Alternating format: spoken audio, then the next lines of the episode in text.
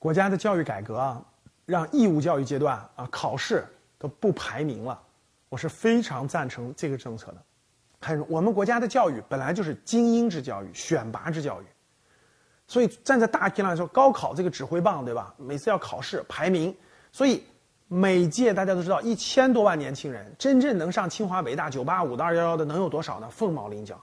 可是这么样一排名，其实其他人都会觉得自己成了学渣了，只有那一点学霸了。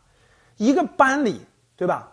三五十人，一排名，那那前五名、前十名、前三名。学霸级的就很开心、很高兴，各方面都荣誉加深，对吧？其他人都会觉得有压力，对吧？学渣级的各种压力都来了。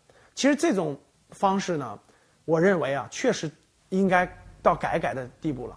啊，虽然我自己在初中的时候可以说是学霸级别的，全年级都排名前三，但是呢，我今天回想，其实这种方式对对整个全国青少年的成长其实是不利的。啊，应该放下这个排名，让排名更多。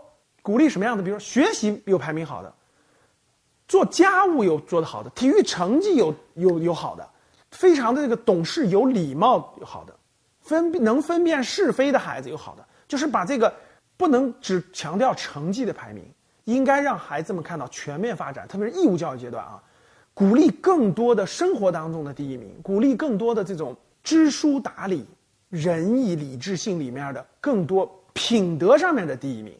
这样孩子才会觉得，才会有才有自信。我体育是第一，大家看有些班级里对吧？体育好的孩子也很受追捧，对吧？也很有人缘，很有人气儿，是这样的。无论是体育好的、品德好的、劳动好的，各方面多突出这些第一名，降低成绩的排名。